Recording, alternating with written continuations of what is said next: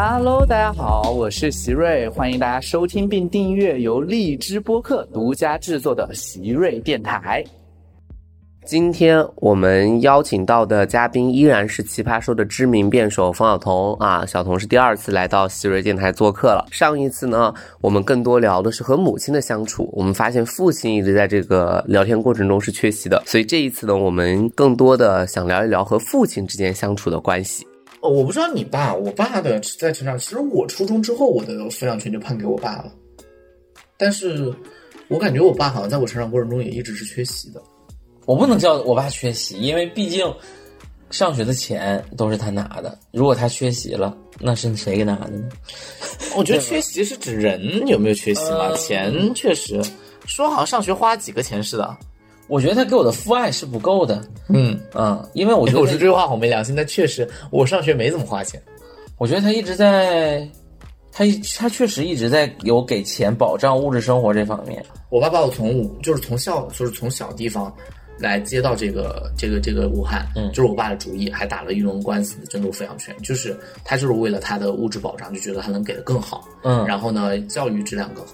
我小时候也是，比如说我我那个时候要上学，嗯，然后我考了一个很好的学校，呃，那个学习就是我们那时候小升初也是可以考试的，对，考了个很好的学校，然后他学费偏贵，我妈就觉得说没必要，就觉得就是读门口的学校就行，但是我爸在这个教育投资上，他确实是。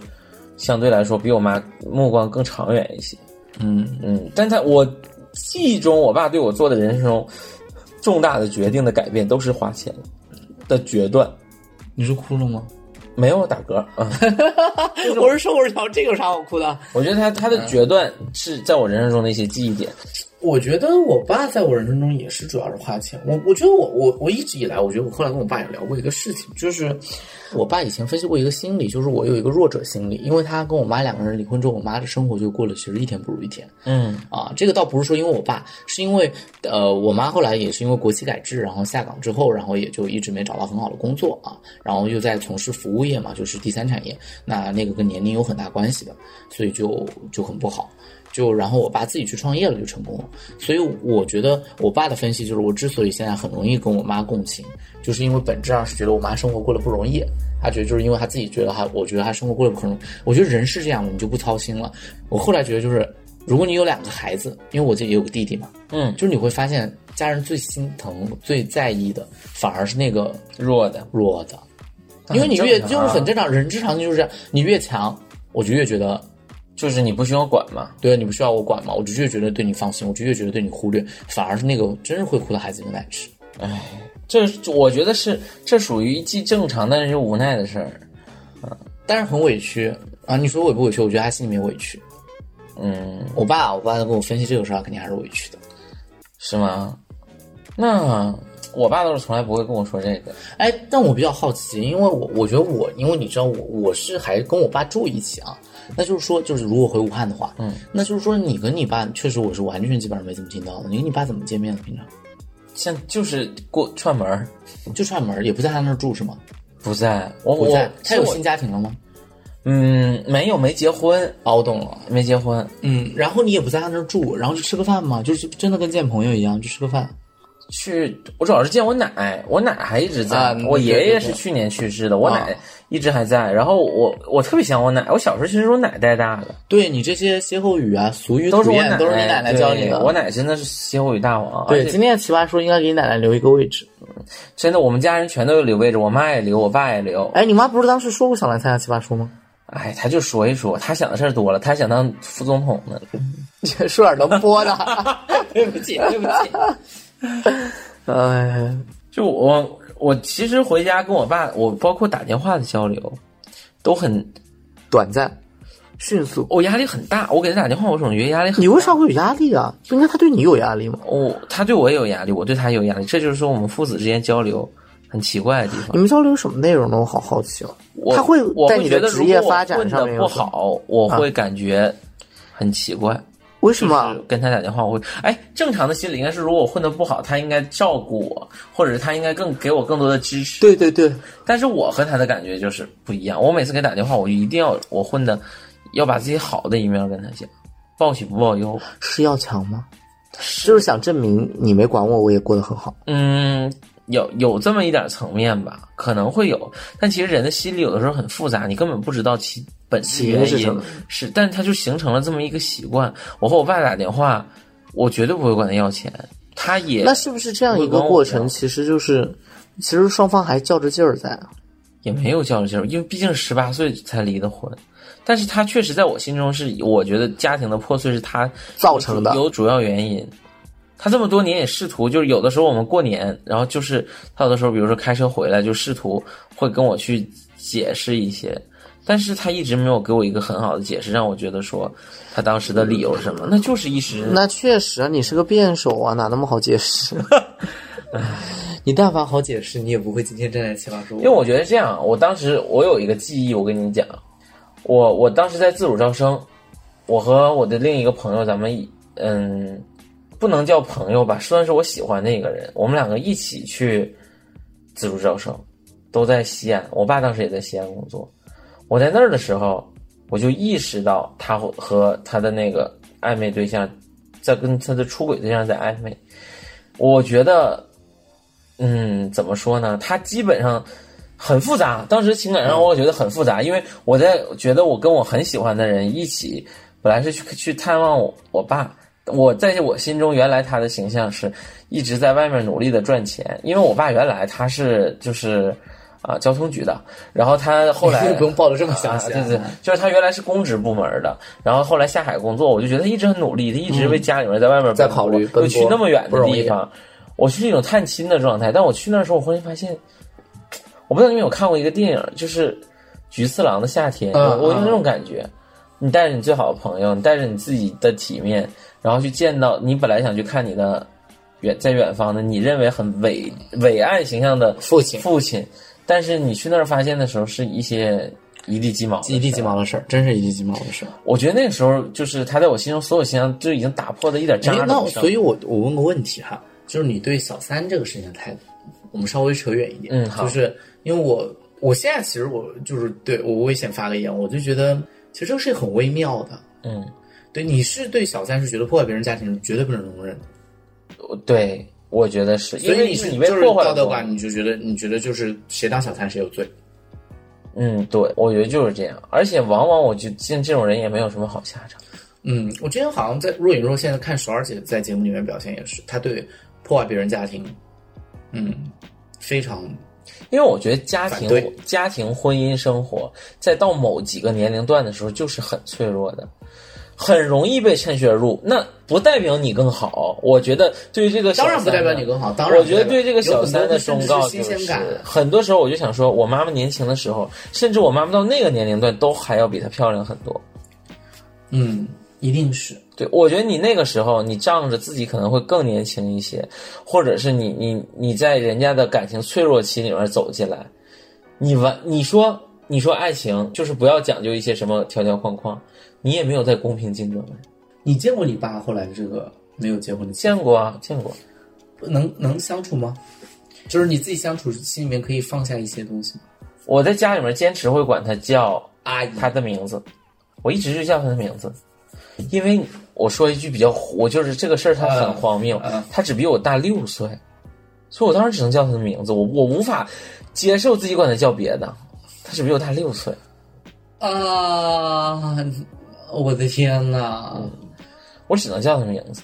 嗯，我回家的时候我就会直接叫他名字，而且我觉得我没有不尊重他。你在这个屋子里面，就是你觉得你这个位置可能是你自己得来的，然后你你也不需要照顾我，他给我拿的东西我都绝对不会吃的，就吃喝帮我拿的东西，我也我就算是叫闪送自己去家里面开门去拿东西，我也不会让他帮我送任何东西。就是我觉得我能对他最我对他最好的定位就是个陌生人，这是我能够不攻击他的底线了。底线，嗯，这是我我觉得是一个。我认为在这件事儿我已经足够善良了，甚至有一些懦弱。我觉得还是比较果决的，嗯，就是他不抓嘛，他不是那种歇斯底里的啊，但是他还是很果决的。我觉得还是把原则和线边界都画的。现在还没有特别刺激到我的原因是，首先他他们两个没没有重组家庭，只是在所以你能接受你爸结结这个婚吗？我是绝对不可能至于祝福的。我懂了，就是内心还是不接受的。当然，选择是他们自由的。对我无法把他当做一个完全不认识的朋友啊，这么多年，你爸都是跟这个在一起吗？是吧？哦，就是从十八，从你高考完之后。我不能保证这么多年的生活，但是应该我反正逢年过节看见的是这样，嗯，可能还有一些一地鸡毛乱七八糟的事儿，但是我从来都是。上次有一个亲戚在跟我讲这个事儿的时候，我我跟那个亲戚就是有些翻脸，我说我觉得你在向我耳朵里倒垃圾，这件事情对我我听到了没有任何好处，对，他可能会觉得说跟你讲，比如说。你你爸现在过得也没有很好，跟这个人他他就是破坏了这个家庭，你他也没有得到好果子，一些罪恶。但我觉得这对我没有任何好处啊，我也不会觉得他是个什么爽事儿。我觉得这个事儿我摘的非常清楚，嗯啊，这也就是嗯，我不会被这个事儿特别困扰。只要我没有回到那个场景，没有去进到那个家里，我绝对不会去想他们两个，或者是我我爸怎么样了。我现在的思考永远都是在那个家庭里面也没有这个人。你认知当中还没有给这个人位置，他不承认他的位置。对，嗯，就他就是也不配有什么位置。这个家，你你说能给他什么位置呢？他年纪又摆在那，他的儿媳妇儿，就我奶有六个儿子，他在儿媳妇圈里，你也别人会怎么把他当做什么呢？他就很孤独。我觉得他就是勇气也挺大的吧，来这儿。我不知道是可能从西安的某个县城。到了沈阳，对他来说是一种阶级的跃迁。我觉得他如果能拿到他想要的，我觉得那也算他没白来吧。而且聊亲，但我觉得聊了很多有意义的东西啊，对几个怕。因为我觉得你可能很多人也感觉不到我的离异家庭的给我带来的伤害。对，因为你其实一直以来在大家的形象里面是一个嘻嘻哈嘻嘻哈哈东北人，搞笑，然后每天没啥烦心事儿，吃着睡睡着吃，看你这个体型也是，也没脖子。那确实也不是跟吃了睡睡吃有关系啊，就先天有关系。去做个脖子，还有这个我不知道，打听打听啊，也可以问问，也可以问问各位观众有没有这方面的医美。我本来差点就爆出来，我说你准备去问问那个谁，能不能做一下这个脖子啊？啊，给你做个天鹅颈，好吧？从此以后你就是大头大身体，但是小细节儿，小细节儿，哎，但是大头大险，糖葫芦。哎呀。我我我我就还采访你一些事儿，你觉得你一直在聊亲密关系，你有没有很觉得就是翻自己的身体里的这些旧账会让人觉得很难受？啊，这个倒是实话。我第五季写奇葩说稿子，一八年的时候，嗯，就是你还没来，嗯，那个时候不是我一个人嘛，我就那个当时有教练来带我们，然后我就写到哭，就经常哭。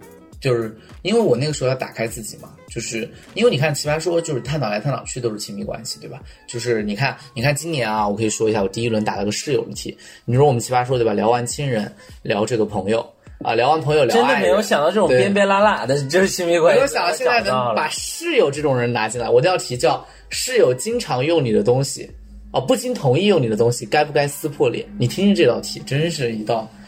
牛屎题，跟牛屎一样的烂题是吧？真是，就我当时就是会会哭。其实我做亲密关系，你说我没有这个，就是直接从学科那边的理论基础啊，因为我自己不是，而且我们一起在做表达和沟通嘛。就我们啊，超级辩手一起在做表达和沟通的这个过程当中，那我们研发的时候，我们都是从沟通那边来的这一系列的原则。那很多时候，其实很多案例就是找了自己的。嗯，就我觉得这里面有两种理解。第一种理解，有人就会觉得你搞这个是不是容易反噬自身？因为你不停的打开自己，不停的打开自己，不停的打开自己，那要看你的承受能力。但我个人还是觉得，我们原来在做沟通的时候也讲过一个叫做“说破无毒”嘛。嗯，就是我我觉得还是那句话，就什么时候它不是个事儿了，就是你说它的时候还不是个事儿啊。但是你如果越对你如果越不敢说的话，或者你在这个语音这儿你越说不出来，那就是。这个事儿其实对你来说挺严重，那就是个疾病，嗯，对吧？那就是个病灶，那就是要解决的问题。那我其实一直觉得，我就不会去往那方面挖掘，因为我你看，就是我觉得今天的今天的采访，我也发现为什么，嗯，今天这个聊天，我就发现我其实有另一面，其实就藏在这亲密关系里，所以我其实一聊到这些事儿的时候，不免会走向一些沉重的话题。对，也是我没有预测到的。而且我其实今天跟你聊，有很多信息都是我才知道的。嗯，因为我有很多有没我们俩虽然天天在一起，但我们俩确实十句话九句话都在放屁啊，就是毫无对本人有更深一层的那个。因为我觉得我的快乐啊，是来自我对生活的观察。就我的很多段子对对是这种，比如说啊嗯。呃，为什么会有这种人有一种奇葩、奇怪的想法？我都是对这种事情的嘲讽和回击。但是我一想想我自己家里这些烂事儿啊，我就觉得自己处理的也不咋地，真是一色难自是抑啊。一者难自抑。其实我们反观自己在有些亲密关系过程中，就即便是做这个开始，我也不觉得自己真的说实际在生活中处理的能那么尽善尽美。有很多地方你再回头，你也会觉得处理的非常幼稚，甚至是不好的。嗯就是比如说亲情这一这一块，呃，我觉得我就是我友情处理的特别好，就是如果所有亲搞错了。我把你拿来讲亲情，是因为我一直以为你跟你妈两个人就这个幽默感还挺好玩的啊。我我友情有一些处理的那个，对有一些小技巧。好，那就是友情在请你来嘛。OK 嘛，没关系 看看下期，要不然你友情你也不太好找人，呃，确实，对啊，因为你旁边的朋友也不多。因为因为因为因为我是觉得，因为当时我就在想，我当时觉得段子是其次，就是你跟你妈这个聊天状态非常有趣。因为其实我跟我妈聊天不多的，其实冯晓彤自己发朋友圈里面还经常发和他妈对话，对但是确实很多，很好笑，因为我妈其。实我妈有几个事儿是特别会找我的，嗯就是 P 图，这是我妈特别爱找我的一个事儿啊啊。她经常给我发一些啼笑皆非的图，什么图呢？不是他自己拍的吗？就是她自己，然后他经常不知道跟哪儿弄到一些软件儿哈，可以把自己 P 到别人的身子上。他那个头整个就是就很奇怪，我不知道为什么那是他个人的问题，还是那一代人的审美那么的奇怪，就一看就是假的。然后他就跟我说，能不能把这个 P，能不能把这个 P 的真实一些？我说妈妈你在说什么？我是造物主吗？在你心中？我说如果我能把这个 P 的更嗯就真实一些，我为什么不做一些假图自己发自己？确实，对吧？所以我妈经常让我 P 图，然后提出一些奇怪的要求。我妈还会跟我说，能不能把嘴唇从那个下垂，就是下垂的变成上扬的？可以啊。我说这个我就要弄到 PS 里面了。我说这个东西我就不会了，咱也用不到这么大的阵仗，不如你直接微笑一个，再拍一下。哎，我比较好奇啊，就是说，因为我们都来录奇葩说了，你你后来就是你上电视，你肯定会安利你妈看这个节目嘛？嗯，你上奇葩说之后，你前后你妈对你的态度有变化吗？有吧？展开讲讲？我觉得他可能会觉得我更虚伪一些吧。为什么呢？因为他觉得你在舞台上说的话，你其实有很多可能不。会说，我至少是不会在他面前说。，对，但是你却拿去跟观众说，他会为此生气吗？不会。哎，我家倒是很惊讶一件事情，嗯就是我就刚才讲那个，我讲二排讲离婚那个过程嘛，嗯然后我爸当天晚上就给我发了信息，就是播出的当天，对，然后他说啥呢？他说你聊了你我跟你妈离婚的事情，我说对，然后说所以你真的过得不开心吗？那你怎么回答的呢？我觉得这个问题你不该问。我说我觉得大家彼此就各司其职就好了。我还是每年你这儿，每年他这儿，你还是做好每年在你这儿，就是每两年来你这儿一次你要做的准备。那你很好，我觉得很很得体。但是你你爸爸，我觉得这是可能是一种，嗯、想跟你继续沟通。但是其实咱们也知道，这种沟通是没有答案的。其实我觉得明确聪明一点应该是不要答案的。因为我觉得其实这种亲子关系你也没有答案，你不开心，他也不能有什么事让你更开心。其实你刚刚提到一个词，我蛮喜欢，你说跟父母处得很像亲戚。其实我现在就有这个特点，嗯，我感觉就是因为可能今年我是一个比较特殊啊，就是说奇葩说也录到第三年了，嗯，然后呢有一定的公众影响，然后呢我又要毕业了，要找到工作，后面就可能留在北京，然后我就感觉到明显的，我爸妈对我就很像在对客人，嗯绝对不是亲戚，就是想着孩子难得回来一趟，就是尽可能优先满足你的需求，优先照顾你，然后很客客气气的对你，就是很明显就是因为因为客人和主人最大的不同是，你如果是自家人你就会留下嘛，留下的话就一定会有各种各样的事儿，但是如果你只是短暂来住一两天一两周，那就都好说。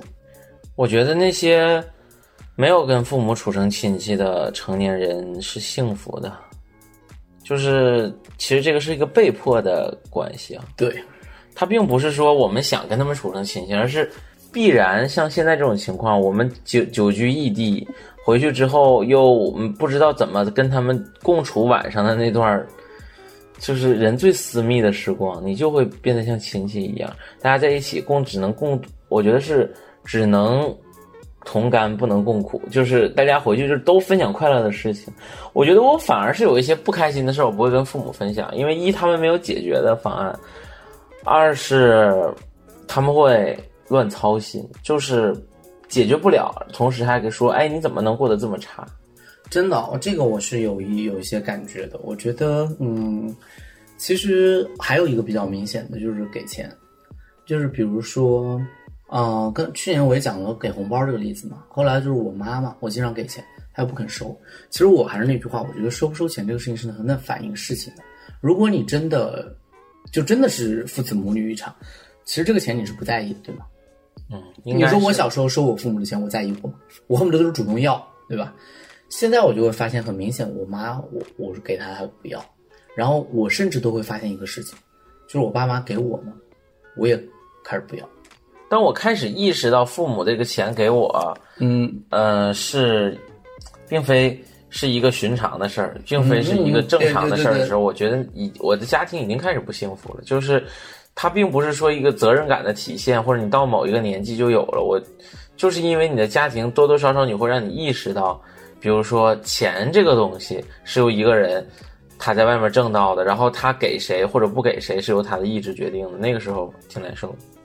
是，所以我就想说，其实，其实我觉得，那你觉得像我们这种家庭对我们这种人有什么影响吗？我一直觉得有一点，因为我我身边有一个朋友，父母家庭特别美满，从小也很照顾他，这个孩子他出来性格就特别好。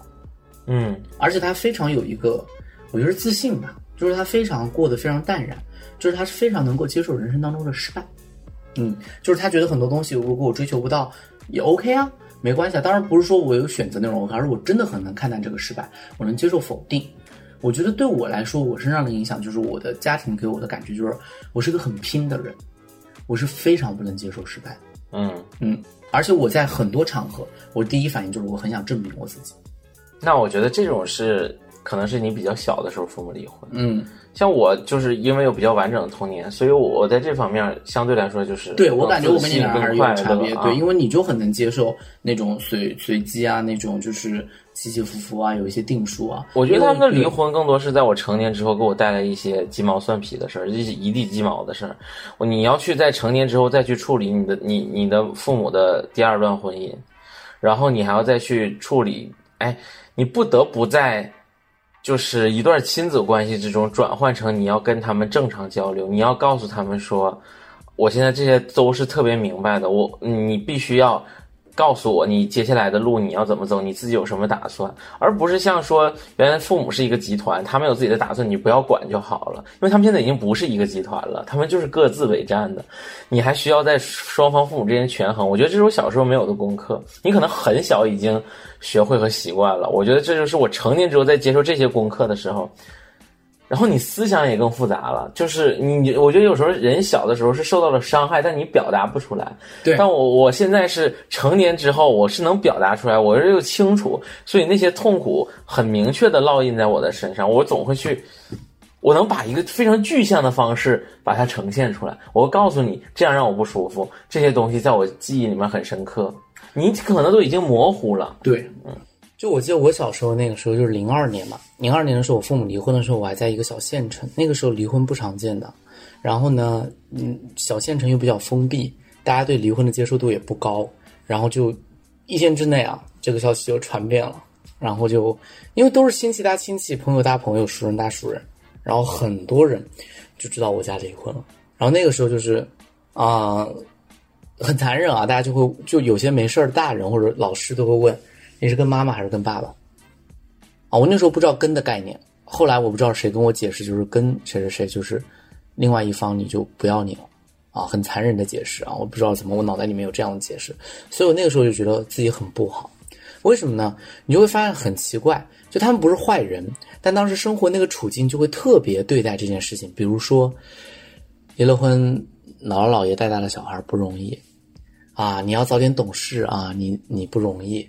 然后有时候老师会给你额外的照顾，对不对？说你不容易，怎么怎么样，怎么怎么样，你懂事早。甚至啊，如果我学习不好，老师都会拿这个说事儿，说你家离婚那个你得争点气给你妈妈。就是我从小我就很，但我心里面我是非常拒绝，因为我这个人很不能接受别人的这种，即便是来自善意的啊，我觉得是歧视啊，或者说那种区别对待啊，因为我觉得这本质上是种没有很看得起我，就是觉得你不容易这件事，反而让你更不容易了。对，就会让我更不容易，所以我就非常想要证明，我想说我不需要这样的对待，嗯，怎么了呢？就大家都觉得，就好像你你是不幸的，你是糟糕的，你是那种，就是身边的朋友都会给你一种暗示，嗯，我觉得，嗯、每不同的离异家庭，它就是不一样的，就是每个家庭的离异，你们父母离异的方式，以及家庭，我觉得经济上的区别，都会造成你其实体验完全不同。因为我我初中的时候，我身边的有一个小的团体啊，我们是一个宣传队，就是班级对，班级里面的你宣哪个初中？啊，哪个年代的初中？就是宣传小组吧，呃，就本来就是都是竞选宣传委员，然后大家因为都不错，然后各自都有一些能力，老师说那干脆就成立一个宣传小组，啊，大家就是也也别说谁是宣传委员了，就成了一个小组，有个组长，然后带着大家有画画的画画，写字的写字，这就是这么一个组。这个组的跟我在这个组里面的其他同学都是家庭离异的，有是呃有一个是那个父亲和母亲在各在一个国家，一个在加拿大，一个在法国，然后他自己在国在在这儿过的。他这个就是家里面很富裕，所以他的这个哎，你和他现在还认识吗？好久没联系哦了，，但是但是其实大学 联系介绍给我认识一下。我他应该就是很早的时候那个就离异了。我觉得他是他给我的感觉是，平时大家都开开心心的，但是他总有那么一两个时刻会让人感觉到很阴森。其实很不容易啊！你想，他一个人待在国内，对，这个应该说是违反了这个未成年人保护法的，就是因为十六岁周岁以下应该是不允许单独居住的。应该是跟爷爷奶奶哦爷爷奶奶。嗯，然后还有一个是小时候爸爸就抛就抛弃他了，哦，这就是他种我知道，他就没见过爸爸。他这个就是缺少父爱，我觉得是非常直接就是没有父亲了啊。对，就是从小他母亲对他的要求也比较高，就是那种孤儿寡母的那种心态会在他心里面非常的蔓延。我觉得就是单亲带大的，比如说有一个有一方完全缺位的那种那种离异家庭，孩子压力是最大的，尤其是女方担心妈妈带带大的，太可怕了。朱朝阳，就是会一直给他压力，让他变优秀，朱朱朝阳不得不优秀。嗯，然后还有一个呢，就是刚刚离婚，就是初中的时候刚刚离婚，然后他嗯，他的爸爸就马上找了一个呃韩韩国韩韩国的后妈，哇哦，那语言怎么沟通啊？嗯，不知道怎么沟通，然后他就是是，我就觉得我就可以见证，基本上是他跟我很像，他跟我后来也很像嘛，就是我见证他从那个特别快乐、没有任何算计和和对人讨厌恶意的孩子，他就会不得不以立场的方式来判断他的后妈、他的后妈的家人以及他的父亲的关系的处理，也都发生了非常翻天覆地的变化。我觉得我身边有很多的这些。这些人他们的表现，其实也给我后来我在我家里真的离婚的时候，其实有了一些参照。对对对，我有一些铺心理铺垫，也没有那么有一个缓冲吧。对，因为我其实后来到了武汉，我发现这事儿挺平常的。我身边朋友也是非常多家父母离，但是那个时候的小县城，尤其零二年，我来武汉是零八年嘛，就还是没有特别开放。好，没事儿，我觉得今天的话题差不多，嗯差不多，我觉得聊的还是非常多了，已经非常圆满。对，那我和小童呢，都还在第七期奇葩说啊，但是现在还不知道自己会不嗯会会能不对能走到哪一轮，因为我们这个呃现在还在录制当中，所以还有紧张的这个我们现在也都是紧张的，一会儿录完这个，大家又开始疯狂的疯狂去背台词啊，背这个背这个稿子啊，疯狂研磨自己的稿子。啊但是席瑞这一季确实就是 B B King 的种子选手啊，哎，这个我不知道从哪儿来啊。这个我据说冯晓彤他都不是种子选手，他就是 B B King 本 King 啊。种子选手你们不懂吗？小时候我们就是，呃，课文里面就讲过，如果老师发给大家的种子，让大家回去去种，只有一颗是可以种出来，剩下都是臭籽儿。这是哪个老师？少在这儿诋毁教育你，很过分啊！那我觉得就是，嗯，放小童有没有什么想围绕奇葩说跟大家说？我觉得这一季《奇葩说》给我的感觉就是更加的刺激，所以我觉得如果大家喜欢看大家厮杀的，建议就是过来看。当然，越是有你们这么多喜欢厮杀的观众，我们的日子就更难过。啊，第三、第二年参加奇葩说有什么样的不一样吗？我觉得这一季来让我感觉，嗯，我我的目的性更强吧。我觉得想拿 Baby King 想辅佐问题。想辅佐席瑞啊。没有没有，我就是，哦，我更明确自己想打什么样的比赛，想传递一些什么样的东西给大家。想打那些鸡毛蒜皮老东北的比赛。对，想打一些这个狗扯羊皮的东西，跟牛屎一样的烂皮。哎，不错。那我有点想知道，今年会不会来更大压力？因为有包袱了。其实去年就表现的很好嘛，今年要表现出自己的进步啊，要表现出自己的稳定啊，包袱会不会更重？我相对你们来说，我觉得包袱没那么重，因为你们确实就偶像级辩手，因为我一直给大家一种下里巴人的感觉，对吧？啊，所以但是肯定也是有压力的，就是会觉得说你不那么搞笑了，或者其实它是一个动态过程。对，你会不断的有怀疑。因为我自己可能会觉得说段子不断被掏空，你们又会觉得听习惯了，他就是他就是一个讲段子的人儿。对，或者说他这个段子总是类似这个形啊形式产生的，所以其实对段子手来说，挑战其实就是每参加一季就更累一些。对我们来说也是啊，大家会觉得你价值都走一个样。但是你们确实总是能够翻花，我们就是你们就不能创新吗？讲笑话嘛，笑话重复千遍就是真理。那行吧，就是什么就是就是真。理。那你这样，你回去好好研究一下喜剧写作吧，探索一些新的范式。以后我就变得跟你们一样无聊。好好嗯好，好。非常开心，小童今天能够做客喜瑞电台啊，呃，然后呢和大家分享了应该是这个节目是两期的这样一个关于啊亲情的一个讨论。那么接下来呢，我们会围绕着一些爱情方面的东西进行讨论。那在这里也欢迎小童，然后后续呢，我们可能还会再把小童请回到我们的电台。爱情相关的确实就别请我了，也没什么经验啊。把爱情聊一聊啊，后面再有一些，比如他说的友情啊，还有一些和邻街坊邻里啊，这个 就是亲密关系已经到这儿了，我居民鱼水情也算了。啊。反正呢，小龙是个宝藏男孩，我们下次尽可能把我们节目做得更轻松一点，好让他能够在这里尽可能的就是展现自己的段子魅力啊。啊 好来给他一点时间去这个积累哈。非常感谢冯晓彤来到喜瑞电台。今天呢，我们第一期和第二期主要探讨了亲密关系当中的亲情。我记得第五季的时候，首尔姐说过一句话，她说：“亲密关系就像内裤，每一条都不同，重要的是舒服。”事实上，亲密关系确实没有什么应该怎么样。即便是我们今天讨论的一些亲密关系，恐怕也不能直接去界定，在亲情当中我们究竟应该如何。尤其我觉得我们俩之间虽然都同属于离异家庭，但是确实和父母的相处还有很大的不同。那我去年的时候呢，跟我的妈妈写过一篇文章，里面有一句话我很喜欢，想分享给大家。我说：岁月总是赋予亲情太多太多尴尬、苦情、无奈的痕迹，我们总是拼命想要赶上对方步伐，生怕自己成了对方的累赘。我们也许没能经营起一段健康的亲情，但是我们一样收获了温馨、理解与体谅，而这丝毫没有影响到我的妈妈是一个坚强的女人，伟大的母亲。好，今天的喜日电台就到这里，我们下期见。拜拜。拜拜。